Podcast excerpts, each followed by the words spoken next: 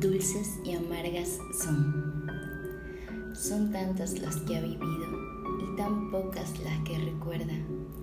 Recuerda esas noches de desvelo esperando que fuesen las doce,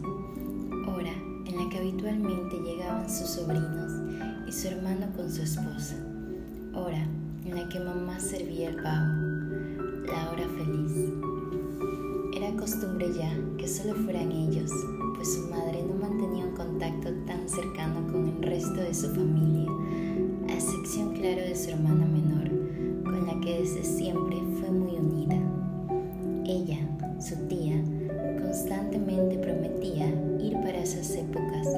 pero continuamente esa promesa era rota. Ella me prometió, me dijo que vendría, tiene que venir. Eran las palabras de la ingenuidad y la inocencia, que año tras año repetían el mismo diálogo, mientras mamá decía, duerme, tal vez mañana al despertar te encuentres con la sorpresa de que ya llegó. Entonces ella cerraba sus ojos aún llenos de ilusión y dormía. Al despertar lo primero que pensaba era mi tía. Salía de su cuarto vertiginosamente buscando ese ser, pero esos ojitos ilusionados, esperanzados y llenos de amor a menudo se hinchaban y todo se volvía borroso, nublado, húmedo. Por otro lado estaba la otra parte de su familia, los hijos de su padre, esos que solo van cuando hay abundante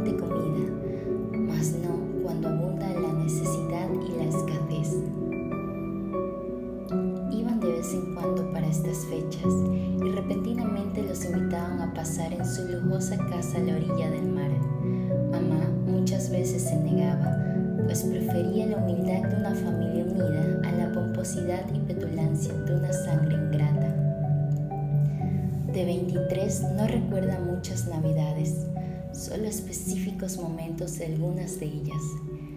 pero hay una en especial que jamás olvidará, la que fue para ella la última,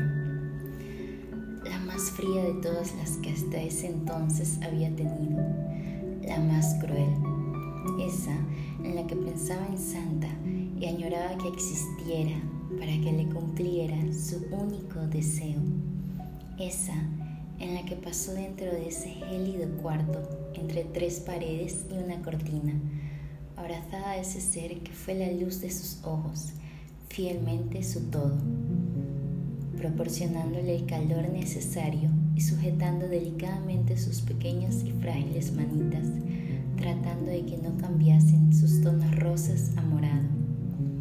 Viendo cómo sus ojos la contemplaban con una mirada de culpa, de tristeza,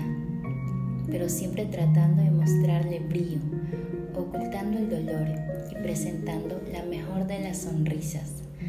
hasta que ambas cayesen en un profundo sueño, que emerja un sentimiento diferente en repudio y la aflicción hacia las festividades de estas épocas es impensable, pues para ella solo serán unos días más en su agenda, días de descanso en los que no se trabaja,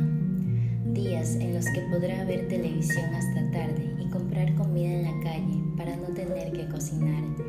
días en que el mundo sigue girando y ella, ella también.